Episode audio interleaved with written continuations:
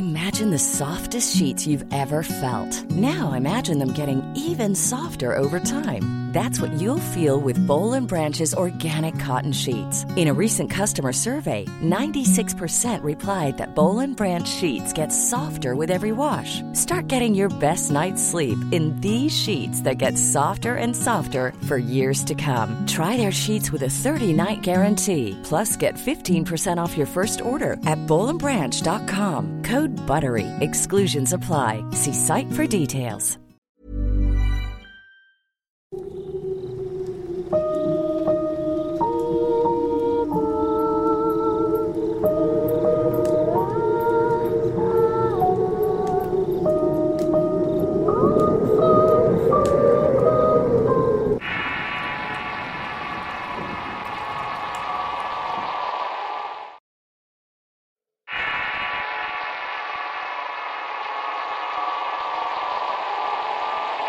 En aquellos tiempos. Me llamo Uriel Cepeda Pasarán. Soy originario de San Felipe Hidalgo, un pequeño pueblo que no rebasa los 1200 habitantes. Esta es una localidad en Anacamilpan, Tlaxcala. Es en este lugar donde he vivido casi toda mi vida, a excepción de los años de la universidad. Y esta historia me la contó mi abuelo. En estos pueblos, como casi en todos los que son así de pequeños y muy cercanos a los bosques, existen historias a las que no se les pueden encontrar explicación alguna. San Felipe Hidalgo es una localidad pintoresca y actualmente alberga el santuario de la Luciérnaga. Se localiza en medio del valle rodeada por tres flancos por un bosque de coníferas. Es un lugar muy grande y personalmente tener el gusto de la cacería me ha adentrado con mi padre. A veces lo hago en moto y otras veces en camioneta. Sinceramente, nunca le he encontrado el fin a aquel vasto monte. Es por eso que creo firmemente que existen algunos lugares que nunca ha pisado el hombre. Cuando mi abuelo era más joven de 45 años se dedicaba a hacer carbón.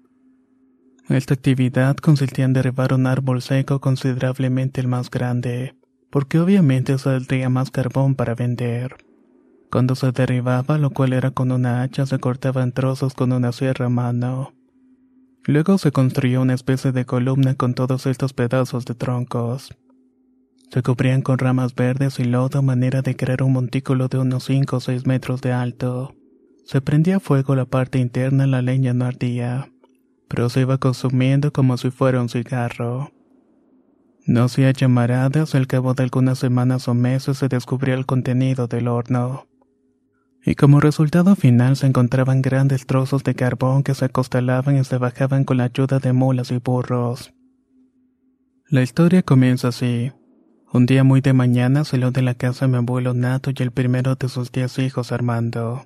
También los acompañaba Gonzalo, medio hermano de mi abuelo.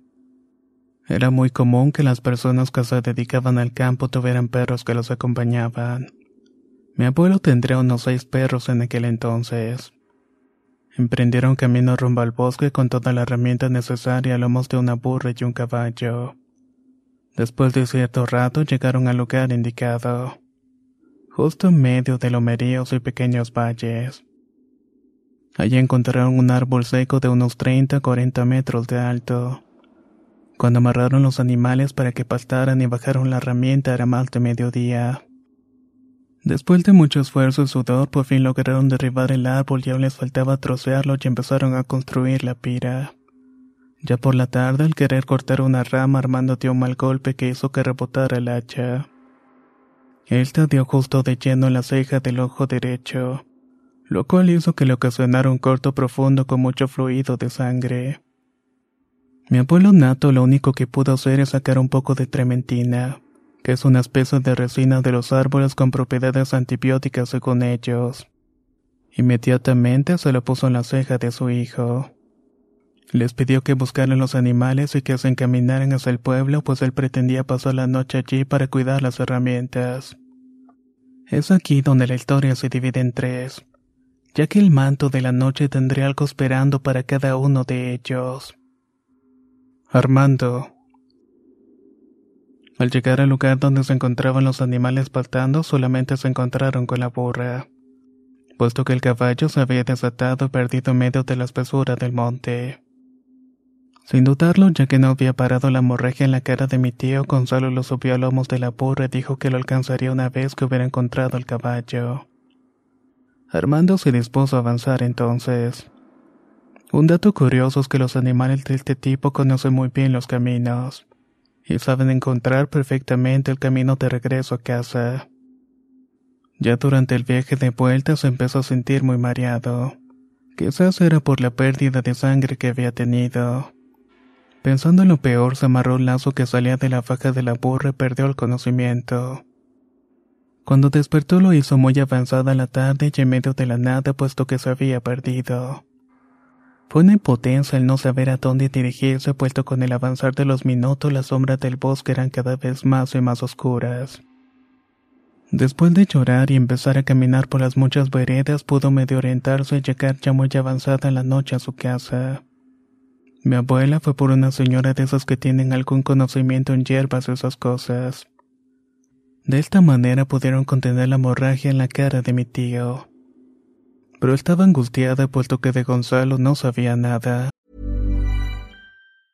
A lot can happen in three years, like a chatbot may be your new best friend. But what won't change? Needing health insurance. United Healthcare Tri Term Medical Plans, underwritten by Golden Rule Insurance Company, offer flexible, budget friendly coverage that lasts nearly three years in some states. Learn more at uh1.com. Ryan Reynolds here from Mint Mobile. With the price of just about everything going up during inflation, we thought we'd bring our prices down. So to help us, we brought in a reverse auctioneer, which is apparently a thing.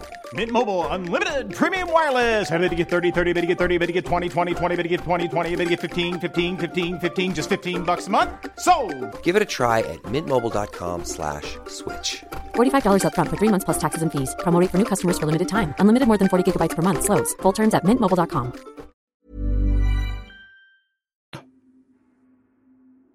Gonzalo. Después de deambular algún tiempo entre las cañadas pudo ver el rastro del caballo. Al seguirlo pudo encontrarlo y eso sí, el cuerpo estaba lleno de sudor, señal de que había corrido por mucho tiempo. Al seguirlo pudo encontrarlo y eso sí, con el cuerpo lleno de sudor, señal de que había estado corriendo por mucho tiempo. Él sin pensarlo y con el pendiente de su sobrino comenzó la marcha con el destino al pueblo. Aunque la tarde ya empezaba a oscurecerse. El camino no tuvo ningún contratiempo y a punto de salir del bosque a lo lejos vio una lucecita, la cual según él le daba la impresión de que fuera la llama de un cigarro. Él pensó que se trataba de algún señor del pueblo y le dio trote el caballo para alcanzarlo e irse juntos. De esta manera no le daría miedo. Cerca de alcanzarla, unos 30 metros, la lucecita se apagó de manera repentina. El caballo se detuvo de manera brusca y comenzó a mover las orejas hacia todos lados. Esto era una clara señal de nerviosismo. Apenas tuvo tiempo de tomar las riendas cuando una llamarada se encendió sobre su cabeza haciendo que el caballo saliera todo lo que daba. Cuenta que es como si una bola de fuego volara sobre el caballo sobre este. Se acercaba muy deprisa y casi la podía tocar. Sin pensarlo, sacó su revólver y comenzó a querer disparar con la sorpresa de que ninguna de las seis balas diera fuego. Era como si no estuviera cargada. Lo único que tenía al alcance era su tejana y prácticamente con esta se defendió, dando de sombrerazos a lo que haya sido todo aquello.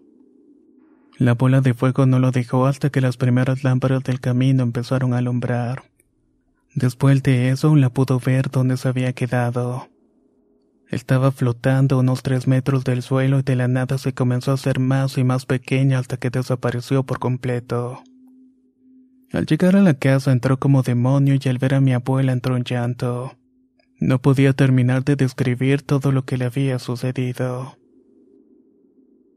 Donato. Mi abuelo era un hombre valiente demasiado algunas veces. Se quedó cerca del árbol ahora derribado y puesto que ahora tenía leña de sobra hizo una focata. Se disponía a cenar para poder pasar la noche. No era la primera vez que lo hacía lejos de su casa, pero quizás pudiera ser la última. Cerca de las dos de la mañana se despertó por los ladridos de los perros. La fogata se había acabado parcialmente, por lo que la luz que emitía el fuego ahora era menor. Cuando entró en razón de lo que pasaba, escuchó con terror que cerca de donde se encontraba se escuchaban pasos. O al menos eso era lo que creía puesto que solo escuchaba cómo se quebraban las ramitas en el suelo. Los perros estaban más que nerviosos y ladraban constantemente veían para todos lados al mismo tiempo. Como si ellos estuvieran percibiendo lo que mi abuelo no podía. En un momento dado, los seis perros arrojaron ferozmente y se perdieron en la noche. Solo se escuchaba que se estaban peleando con algo con alguien. Era una escena tremenda. Perros iban y se escuchaban gruñidos, azotes y regresaban uno o dos y se le metían a mi abuelo entre las piernas, chillando de terror para embalantonarse de nuevo y dirigirse a lo que volvían otros más. Después de un tiempo todos regresaron malheridos como si hubieran luchado con algo más grande que ellos. Sin embargo, esa cosa continuaba allí dando vueltas entre las hojas y las ramitas. Mi abuelo solamente llevaba dos cartuchos de escopeta. Disparó uno al aire pretendiendo asustar a lo que fuera que estuviera allí. Eso fue una mala idea ya que no alejó la cosa que lo estaba acechando. Ahora solo disponía de un cartucho por si tenía que defenderse. Ya que Lariando se sintió aliviado al saber que ya no se escuchaban los pasos, agregando también que los perros estaban más tranquilos. Por la mañana mi tío suturado ya y Gonzalo hermano de mi abuelo se disponían a ir a buscar a mi abuelo Nato. Lo encontraron en el camino comunal con su escopeta y los perros. Habían decidido dejar toda la herramienta junto con el trabajo que tenían avanzado. Sabía que ese lugar tenía algo que no podía explicar. Después de escuchar las historias de los otros dos, decidió cambiar de oficio y no regresar por un buen rato al bosque.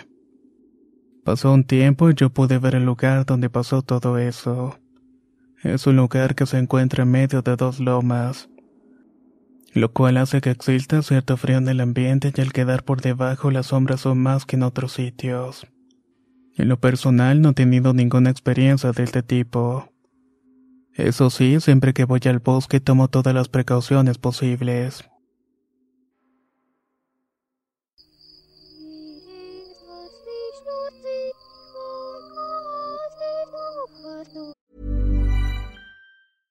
How would you like to look five years younger? In a clinical study, people that had volume added with Juvederm Voluma XC in the cheeks perceived themselves as looking five years younger at six months after treatment. Look younger, feel like you. Add volume for lift and contour in the cheeks with Juvederm Voluma XC. Reverse signs of aging by adding volume to smooth laugh lines with Juvederm Volure XC. For important safety information and to find a licensed specialist, visit juvederm.com. That's J U V E D E R M.com. Not for people with severe allergic reactions, allergies to lidocaine, or the proteins used in Juvederm. Common side effects include injection site redness, swelling, pain, tenderness, firmness, lumps, bumps, bruising, discoloration, or itching. There's a risk of unintentional injection into a blood vessel, which can cause vision abnormalities, blindness, stroke, temporary scabs, or scarring. Talk to a licensed specialist to find out if it's right for you.